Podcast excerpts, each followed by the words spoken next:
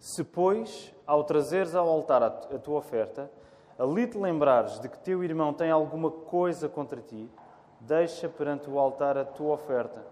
Vai primeiro reconciliar-te com teu irmão e então, voltando, faz a tua oferta. Novamente, verso 23. Se, pois, ao trazeres ao altar a tua oferta, ali te lembrares de que teu irmão tem alguma coisa contra ti, deixa perante o altar a tua oferta. Vai primeiro reconciliar-te com teu irmão e então, voltando, faz a tua oferta. Vamos tomar alguns instantes, olhar-nos nos olhos, saudar-nos dentro daquilo que podemos fazer. Podemos ficar sentados, meus irmãos.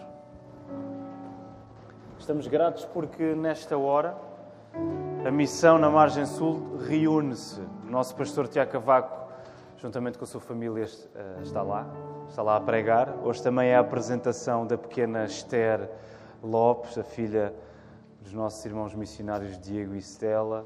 Estamos contentes, estamos alegres com aquilo que Deus está a fazer na Margem Sul. Alguns de nós tiveram agora a oportunidade de visitar a igreja nos últimos domingos. Uh, e estamos contentes, estamos entusiasmados com aquilo que Deus está a fazer.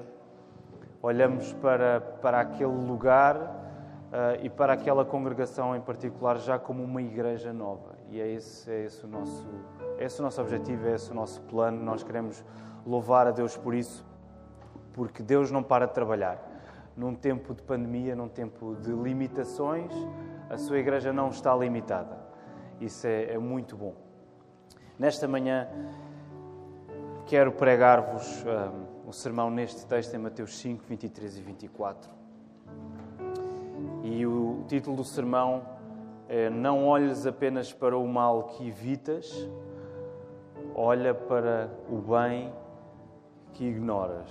Não leves em conta apenas o mal que tu não queres cometer, embora isso seja uma coisa boa, as coisas erradas que tu não fazes, mas não fiques por aí. Olha para o bem que tu és chamado a fazer, mas ainda ignoras, ainda não fazes. Não será, eu acredito que não será despropositado dizer que a nossa tendência é nós vivermos isto pela metade. É vivermos a nossa vida pela metade. Nós valorizamos, damos importância aos momentos em que de facto não erramos, e isso outra vez é bom, nós valorizamos isso. Eu não cometi aquele erro, eu fiz a decisão certa, eu não tomei o caminho errado. Mas ao mesmo tempo nós valorizamos, nós secundarizamos o bem que está ao nosso alcance para ser feito, mas que foi ignorado. E com a palavra aberta neste texto, nós percebemos, por aquilo que Jesus está a dizer, que a simples ausência do erro não nos coloca por si só numa posição aceitável e verdadeira perante Deus e perante os outros. Jesus chama-nos a mais do que isso. É verdade que devemos evitar o erro, mas Jesus chama-nos a uma justiça que nos recomende a Deus e nos capacita a amar os outros. Não basta ficarmos pela metade em que evitamos o erro. Nós precisamos de ir além disso e fazer o bem que Jesus nos pede que nós façamos. Como? Só podemos fazer isso através da justiça que vem do próprio Senhor Jesus Cristo. Só nele nós encontramos esse dom para podermos viver verdadeiramente uma vida consagrada a Deus e, por consequência, uma vida que se entregue em amor aos outros à nossa volta. É isso que nós queremos ver esta manhã, ao mesmo tempo em que o nosso coração é chamado a um exame profundo por aquilo que o Senhor Jesus está a dizer nesta passagem. Por isso, vamos orar nesta hora, vamos pedir a Deus que nos abençoe, que dirija as minhas palavras e que possamos sair daqui com uma convicção reforçada daquilo que ainda não é seguro para nós.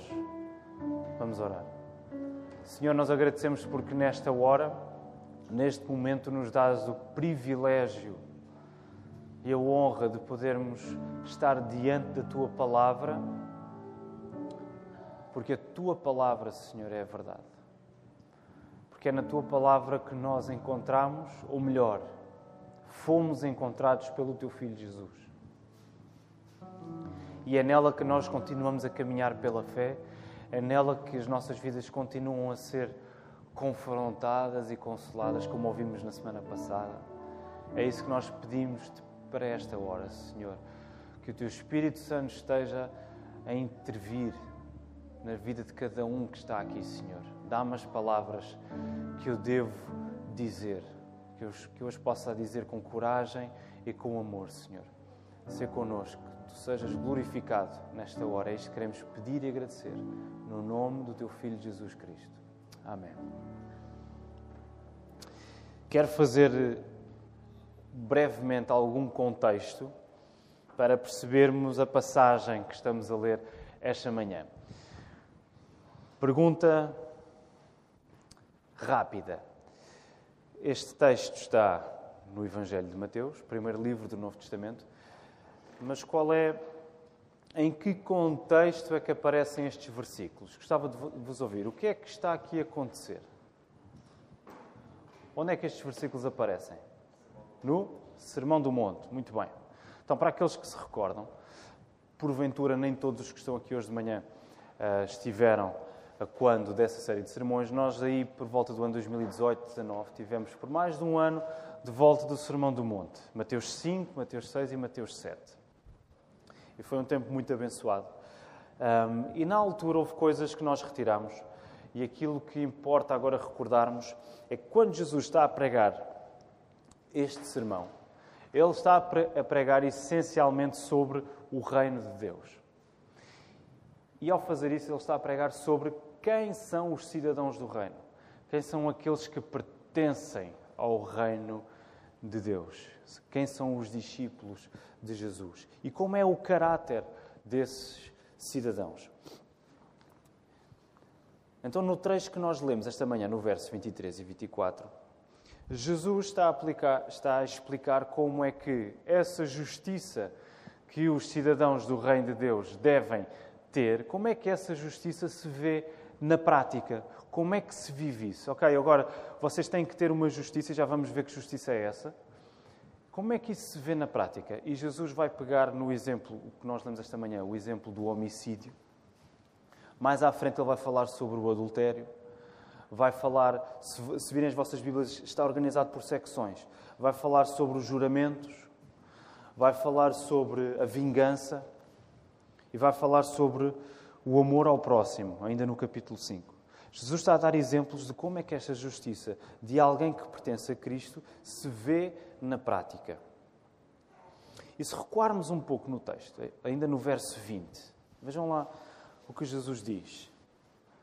Jesus acabou de dizer que ele não veio para anular a lei, ele não veio para anular aquilo que tinha sido escrito no Velho Testamento, antes, pelo contrário, ele veio para cumprir. E reparem no que ele diz aos discípulos. Lembrem-se, o auditório, o público-alvo de Jesus, a quem este Sermão do Monte deve, é, é, dirigido e deve ser aplicado, são aqueles, são aqueles que pertencem a Cristo, os seus discípulos, os cidadãos do reino. Ele vai dizer assim no versículo 20: Porque eu vos digo que se a vossa justiça não exercerem muito a dos escribas e fariseus, jamais entrareis no reino dos céus. Jesus não facilita a vida. Okay? Ele vai dizer: Olha, estão a ver os escribas e os fariseus? Isto é malta importante aos vossos olhos. Isto é malta que se dedicou a vida inteira à Escritura, ao Novo Testamento, à lei. São pessoas que se esforçam por cumprir a lei. E aos vossos olhos, elas são pessoas justas. Mas eu, eu digo-vos: se a vossa justiça não for muito, não é um bocadinho superior, é muito além da justiça deles, vocês não têm como entrar no reino de Deus. E resumindo muito, importa para nós esta manhã reter que Jesus está interessado que os seus ouvintes, os cidadãos do reino, percebam que a verdadeira justiça que comprova, que atesta esta cidadania no reino, no reino de Deus, esta verdadeira justiça não se limita à observância da letra da lei à observância externa da lei. Esta é uma justiça que vai mais profundo do que isso. Ela vai até ao cumprimento do espírito da lei. O que Jesus está a dizer é que a justiça que vem do alto e habita naqueles que pertencem a Cristo, atesta-se no cumprimento exterior que a lei prevê, claro que sim, atesta-se naquilo que nós fazemos que é visível, que é físico, que, que os outros podem avaliar, claro que sim, não estamos a negar isso. Mas essa justiça começa por ser cumprida no interior, na atitude do coração.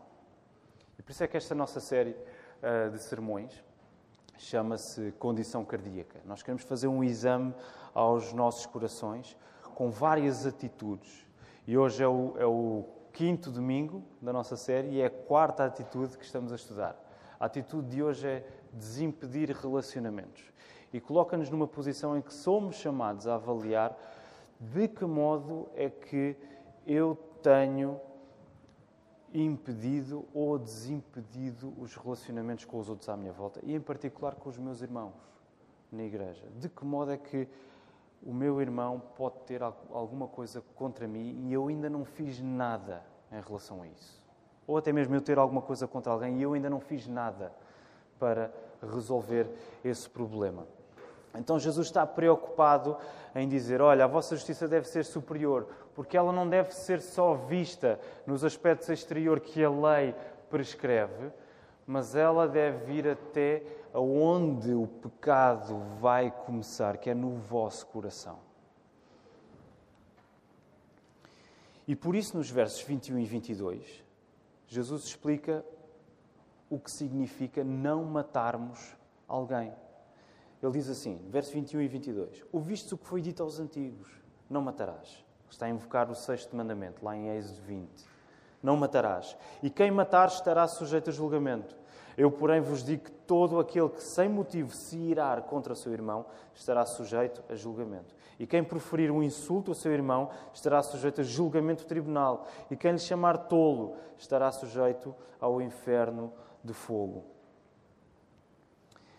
Jesus, mais uma vez, ele não está a rejeitar a lei do Velho Testamento. Ele não está a rejeitar, neste caso em particular, os Dez Mandamentos. Jesus está a pegar naquilo que os judeus já conheciam, a Tora, a lei, e ele está a interpretá-la da maneira como eles deviam interpretá-la. Ele está a dizer: Olha, não é pelo simples facto de vocês nunca terem tirado a vida a alguém fisicamente que vocês nunca quebraram esse mandamento. Sabem como é que eu sei que vocês já quebraram esse mandamento?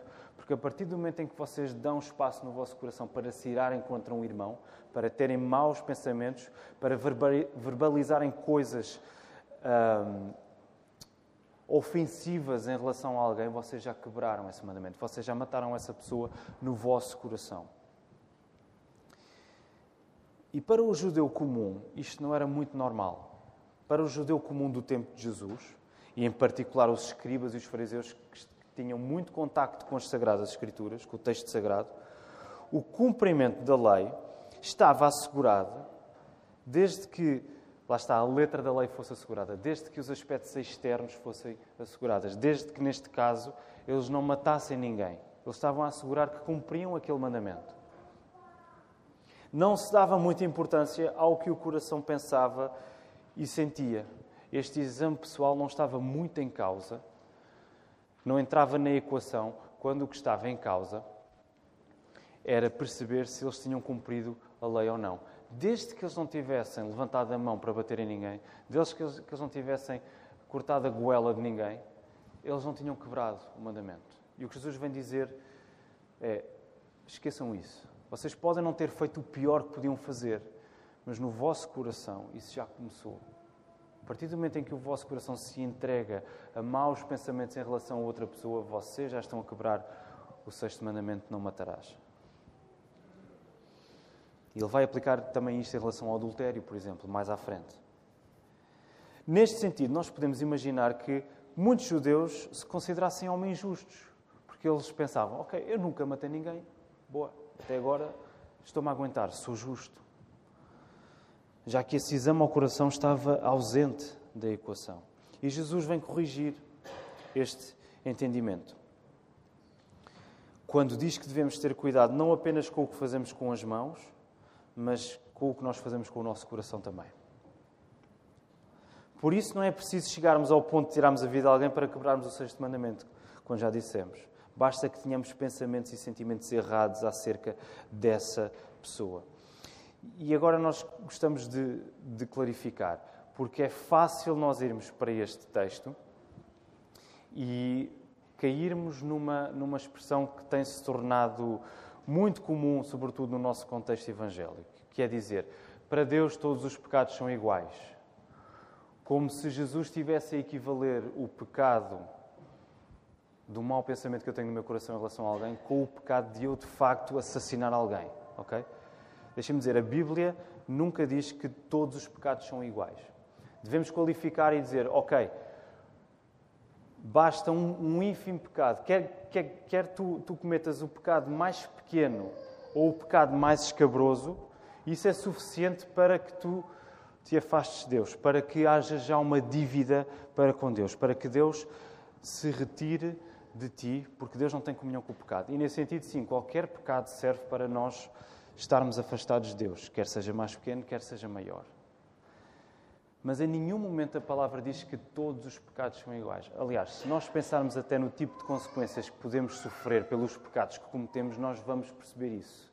A consequência de nós pensarmos alguma coisa má acerca de alguém será muito diferente da consequência de nós de facto matarmos alguém. Concordam comigo? Portanto, o que Jesus está a fazer não é equivaler, olha, é a mesma coisa, ok? Não é isso que Jesus, que, que, Jesus está a fazer.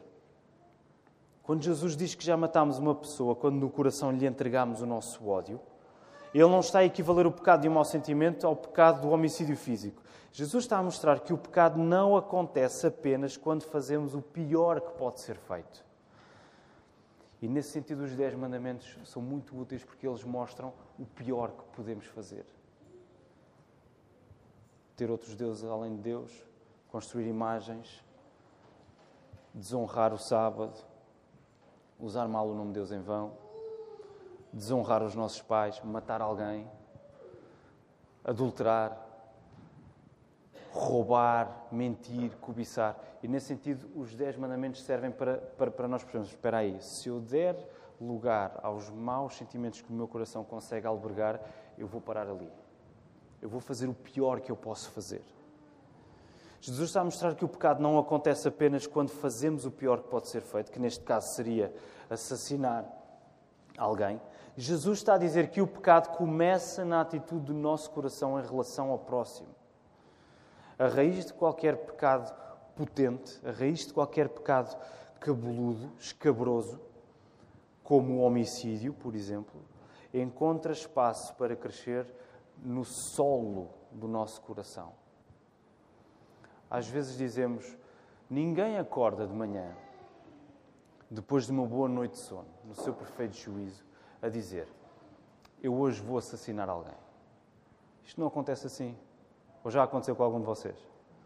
Se já aconteceu, eu sugiro que vão procurar ajuda. Mas ninguém acorda a dizer isto. Eu vou, hoje vou matar alguém. Ou, ou, ou hoje eu vou adulterar. Ou hoje eu vou fazer uma coisa que nunca pensei fazer o que acontece é que há sempre um percurso em que o nosso coração foi sendo cada vez mais absorvido pelo mau sentimento, pelo mau pensamento, pela tentação, tentação cada vez maior, de coisas que vimos e não devíamos ter visto, de coisas que dissemos e não devíamos ter dito, de coisas que devíamos ter confessado e não confessamos, em que podemos chegar a um ponto em que já estamos à beira do abismo e nem sabemos que estamos ali. E a próxima coisa, a única coisa que podemos fazer a seguir é de facto consumar o pior que podemos fazer. Se odiarmos alguém a esse ponto, em que não pomos um travão, em que não há qualquer restrição para o nosso ódio a essa pessoa, o pior de facto que pode acontecer é nós darmos o passo em frente, como diria o outro, à beira do abismo, dei o passo em frente, e cometer o pior que nós podemos cometer, que é assassinar alguém. A raiz de qualquer pecado ela encontra espaço para crescer no coração. Se a ênfase de Jesus nos versos 21 e 22 era colocar a questão pela negativa, no sentido daquilo que não deve ser feito, que não devemos fazer em relação ao nosso próximo, agora nos versos 23 e 24, o texto desta manhã, Jesus coloca a questão na positiva. Ou seja, aquilo que nós devemos fazer em relação ao nosso próximo, em relação ao nosso irmão não fazermos o que é errado é bom, Claro, sem dúvida, não é isso que está em questão. Não fazermos o que é errado é bom, mas não é suficiente. Jesus diz aos discípulos para irem além do mal que devem evitar, avançando para o bem que devem fazer. E o contexto da aplicação de Jesus, o contexto em que Jesus está a explicar isto, é o contexto de um ato público de adoração, de alguém que vai entregar o seu sacrifício para ser entregue em holocausto, um ato de adoração pública no contexto do tempo de Jesus. E é interessante notar que Jesus, ele não vai evidenciar, ele não vai dizer, olha, tu quando fores adorar, lembra-te se tens alguma coisa contra alguém. Não, Jesus faz o contrário. Jesus diz, quando tu vais adorar, pensa, lembra-te se há alguém que tem uma coisa contra ti. E eu não sei se sentem o arrepio destas palavras. Jesus está a falar na possibilidade de, de, de, tu estares consciente de que há alguém possa ter uma coisa contra ti. Mas de facto, reparem uma coisa, não sei se, se sentem isto no texto, mas nós devemos assumir a, a seriedade que o pecado tem nas nossas vidas, ao ponto de nós podermos defraudar, insultar, magoar alguém sem sequer termos a consciência de que o fizemos. O pecado é de tal maneira pernicioso, é de tal maneira sagaz, é de tal maneira profundo em nós, que há pecados que nós nem sequer sabemos que os fizemos. Nós podemos ter dito a maior barbaridade a alguém sem sequer nos termos apercebido que o fizemos, com a, com a melhor intenção de todas. E nesses casos nós devemos ser humildes e, e, e constantemente orar: Senhor, eu sei que o pecado em mim é profundo e que há pecados que só tu conheces, que nem eu sei, que me são ocultos. Mostra-me se eu defraudei alguém. Ajuda-me a perceber isso e ajuda-me a tomar passos para restabelecer essa relação. Nesta aplicação, Jesus diz que o meu ato de louvor deve ser antecipado pelo correto desimpedimento de um, de um relacionamento que eu tenha ferido. Antes de eu me dar ao louvor público, antes de eu me dar a esta tarefa de louvar, eu devo avaliar: será que alguém tem alguma coisa contra mim? Será que eu ainda não fiz aquilo que devia ter feito para restaurar este relacionamento? Em particular com o meu irmão na fé. E o texto está a alertar-nos para uma coisa que é tão natural em nós e que caímos tão facilmente, que é este mecanismo de autojustificação, de acharmos uma justificação para nós próprios. Até podemos ter a consciência que estamos em falta para com alguém. Até podemos saber isso. Ok, eu reconheço, eu, eu errei ali. Mas a partir do momento em que nos apanhamos a fazer o que deve ser feito, a partir do momento em que nos apanhamos a fazer a coisa certa, que neste caso seria a adoração, deixamos-nos levar pela falsa ideia de que um bom ato vai compensar um ato menos bom que tínhamos feito. A tentação é, eu até reconheço que errei ali, mas, ó oh Deus, eu estou, a esforçar-me tanto aqui, eu estou a cumprir, eu até chego à, à igreja a horas, eu, eu preguei bem, ou, ou eu toquei bem, ou eu servi como deve ser. Arranja lá a maneira de cobrir o meu erro para com aquela pessoa, com todo este bem que eu acabei de fazer. E esse é o esquema errado. Nesse esquema, nós estamos a, a colocar a nossa salvação de pernas para o ar. É como se nós quiséssemos ser salvos por aquilo que nós fazemos. É como se nós estivéssemos agora a querer comprar o nosso perdão e a nossa aceitação para com Deus com alguma coisa que nós fazemos. Deixem-me recordar um exemplo do Velho Testamento.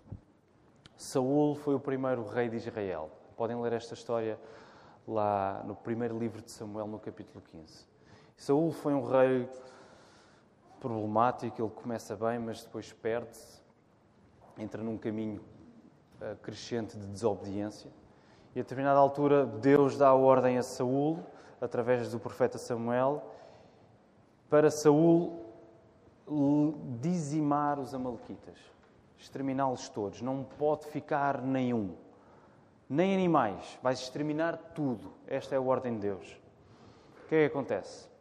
Obviamente Saul acha que é mais justo do que Deus e decide poupar o rei, poupa alguns animais até para, vejam bem, até para usá-los para o holocausto, para o sacrifício, para fazer uma coisa boa, para supostamente adorar a Deus. E Samuel fica indignado. Samuel, quando chega lá e vê o som dos animais, ai, cumpriste, então que som é este que eu ouço? Samuel está indignado e Samuel dá esta resposta a Saul. Tem porventura o Senhor tanto prazer em holocaustos e sacrifícios, quanto em que se obedeça à sua palavra? Porventura Deus agrada-se mais do facto de estás a sacrificar bois e ovelhas e gado do que obedeceres à sua palavra? Não, claro que não. Eis que o obedecer é melhor do que o sacrificar e o atender melhor do que a gordura de carneiros. Meus irmãos, uma adoração feita por um coração que não está contrito, que não está despojado, de uma maneira que se dá à avaliação do Espírito, de uma maneira que se entrega a Deus para ser confrontado, para ser corrigido, para ser santificado. Uma tal adoração é inaceitável aos olhos de Deus. De tal maneira que Jesus, o próprio Senhor Jesus, diz para deixarmos essa adoração de lado, até que obedeçamos e procuremos o irmão que tem alguma coisa contra nós. É claro que não está em nós a capacidade absoluta para desimpedirmos um relacionamento que foi quebrado com o irmão. Nós reconhecemos isso. Eu estou certo que todos nós já vivemos uh, episódios na nossa vida em que defraudámos alguém, que enganámos, em que uh, magoámos e, não, e por muito bem intencionado que tenha sido o nosso esforço para ir até aquela pessoa, a reconciliação não, não foi possível. Isso não está nas nossas mãos. O Espírito Santo é que tem o poder para convencer o coração. Mas está do nosso lado a responsabilidade para fazermos tudo o que está ao nosso alcance para que a reconciliação aconteça. Seja seja quando o erro foi nosso e nós defraudamos essa pessoa, ou quando foi alguém que fez alguma coisa contra nós e nós sentimos que ela nos deve alguma coisa. Nós somos chamados a não ficar pela metade, a avançar para o bem que Jesus está a pedir que os seus discípulos façam. Reconcilia-te com ela, faz tudo o que está ao teu alcance para ir ter com ela. E quero terminar repetindo o que disse no, no início do, do sermão. Não chega a viveres pela metade, olhando para o mal que evitas fazer. Olha para o bem que ainda não fazes. Sabem porque é que podemos dizer isto? Porque Jesus não ficou pela metade quando nos salvou. Se Jesus de facto tivesse ficado pela metade, nós não podíamos estar diante de Deus. Se Jesus apenas tivesse evitado o mal que há em nós, retirando de nós nosso, a nossa culpa e o nosso pecado, transferindo isso para Ele na cruz, e graças a Deus por isso, mas se tivesse ficado por aí, nós ficaríamos num estado, deixem-me dizer assim, nós ficaríamos num estado neutro, em que de facto a nossa culpa tinha sido tirada, o nosso pecado tinha sido colocado em Cristo, mas ainda não tínhamos nada de verdadeiramente justo para mostrarmos a Deus. Ainda tínhamos de mostrar que seríamos capazes de obedecer. Ainda tínhamos de viver uma vida perfeita de obediência e justiça. E nós não seríamos capazes disso. Por isso é que Jesus não ficou pela metade nesse circuito, Ele transferiu para nós a Sua própria justiça, a Sua beleza, a Sua perfeição. De tal maneira que Deus olha para nós, Ele já não leva em conta a nossa natureza pecaminosa, mas Ele leva em conta a nossa nova natureza em Cristo. É Cristo que Ele vê em nós. E é por isso que nós não ficamos pela metade, porque Cristo não ficou pela metade. Cristo foi até ao fim. Ele fez tudo o que tinha de ser feito. E por isso Jesus não pede menos que uma justiça muito superior à dos escribas e fariseus. Uma justiça que não se limita à letra da lei, mas uma justiça que revela os abismos mais profundos dos nossos corações. É interessante porque, à medida que estamos a caminhar para mostrarmos esta justiça, nós estamos a mostrar Cristo e ao mesmo, e ao mesmo tempo estamos a expor o nosso coração Estamos a dizer: olha, neste processo em que eu consegui fazer uma coisa justa, em que eu até me reconciliei com o meu irmão, eu apercebi-me do quão pecaminoso o meu coração é. Não temos como obter esta justiça senão pelo sacrifício de Jesus Cristo, Deus feito homem, perfeitamente justo, que tomou sobre si mesmo todas as nossas injustiças. Graças a Jesus, temos em nós, através do Espírito Santo, a sua justiça pela qual somos aceitos por Deus e que nos capacita a amar os outros do mesmo modo que Cristo nos ama. Não é menos do que isto. Não é fácil, ninguém disse que é fácil. Mas é no poder de Cristo que nós vamos fazer isto. Não temos como não fazer tudo o que está ao nosso alcance para procurarmos a reconciliação com os outros à nossa volta. Quando Jesus, que nada de errado fez contra nós, veio ao nosso encontro morrendo por nós para nos reconciliar com Deus. Que o Senhor nos ajude. Quero convidar todos a podermos ficar de pé. Vamos terminar o nosso culto com uma oração. O nosso irmão Nando tocará o pós-lúdio no piano e depois seguiremos para as nossas casas. Eh, seguiremos também a indicação da portaria para sair ordeiramente. Vamos orar. Obrigado, Senhor, por aqueles que estiveram aqui esta manhã, neste turno. Agradecemos também já o primeiro turno que tivemos. Obrigado por aqueles que se juntam nesta hora através da transmissão na internet. Eu quero te pedir, Senhor, que tu possas abençoar cada uma destas vidas, cada uma destas famílias. Tu sabes a condição em que estamos nesta manhã. E por isso, Senhor, nós pedimos-te que tu nos toques, tu nos mostres aquilo que precisa de ser mudado em nós. Senhor, tantas são as vezes em que magoamos outros e nem sequer nos apercebemos disso, Senhor. Perdoa-nos por isso. Ajuda-nos a estarmos mais atentos e alerta àqueles que estão à nossa volta, Senhor. E não permitas que possamos cair no erro de tentarmos compensar as coisas más que fizemos ajuda, dá-nos a coragem e a humildade de assumirmos o mal que fizemos, pedirmos perdão por isso e confiarmos no sacrifício do Teu Filho. Senhor, ajuda-nos a caminhar em santidade, Senhor, com a Tua palavra aberta. Nós agradecemos-te porque em Cristo Tu nos aceitas e Tu nos recolhes para junto de Ti, Senhor, porque o Teu Filho deu tudo, não ficou pela metade, mas Ele deu tudo para nos salvar. Recebam a bênção do nosso Deus. Que a graça do Senhor Jesus Cristo, o amor de Deus Pai e a comunhão do Espírito Santo sejam com todos, agora e para sempre. Amém.